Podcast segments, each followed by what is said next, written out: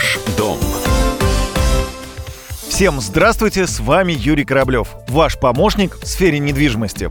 Хорошо жить рядом с работой. Нет, скажу по-другому. Это просто счастье, особенно для москвича. Вот, например, большинство жителей столицы проводят в дороге полтора-два часа ежедневно, а хотелось бы не больше часа. Таковы результаты опроса, который провел сервис Яндекс Недвижимость. Есть часть сотрудников, кто тратит на дорогу чуть больше часа и меньше 30 минут. Их примерно поровну по 30%. 12% опрошенных, можно сказать, живут в транспорте. Каждый день проводят в пути, если считать время на дорогу туда и обратно, больше трех часов. Сколько за это время книг можно прочитать и сериалов посмотреть. Подавляющее большинство, почти 70% опрошенных, пользуются общественным транспортом, а каждый десятый ходит на работу пешком. Что интересно, на автомобиле ездят только 16%. При этом в Москве и области проживает около 20 миллионов россиян, а машин зарегистрировано более 3,5 миллионов в Москве и еще около 3 миллионов в области. Видимо, для поездок на работу автомобиль используют не все. Стоят все эти машины днем во дворах. Скорее всего, от ежедневного использования автомобиля многих удерживают пробки и проблемы с парковкой около офиса.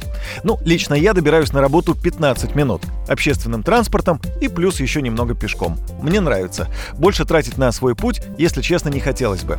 Я решил узнать у своих коллег, сколько они тратят времени на дорогу. Я Валерия Лысенко, редактор радио «Комсомольская правда». Я добираюсь до работы около двух часов. Сначала я сажусь на маршрутку до метро Анина. А, еду на ней около 40 минут, если пробки около часа. Затем я сажусь на метро. Примерно 40 минут еду на метро и, и дальше пешком добираюсь до редакции. И, соответственно, путь обратно домой занимает примерно столько же.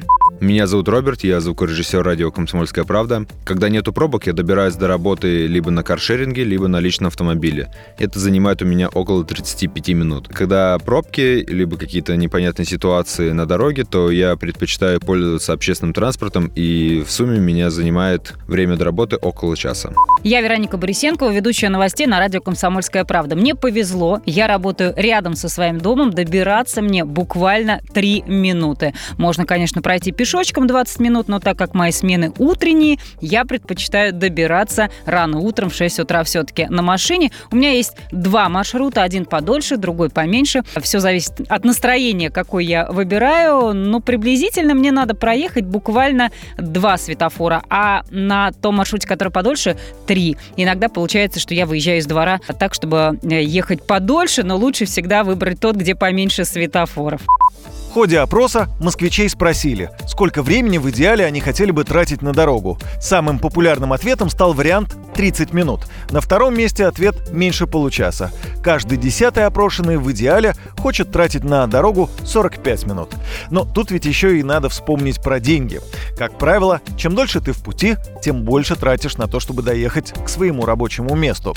Так вот, в Международном кадровом агентстве подсчитали, сколько денег тратят жители столичного региона, чтобы сходить на работу, ну, так скажем, основные расходы среднестатистического офисного сотрудника. Получилось около 20 тысяч. То есть примерно минимальную зарплату. В сумму входит транспорт, обеды-перекусы в офисе и одежда. Если у человека машина, а у офиса платная парковка, сумма увеличивается еще на 7-8 тысяч рублей. И это не считая бензина. То есть 20-30 тысяч в месяц мы платим просто за то, что у нас есть работа.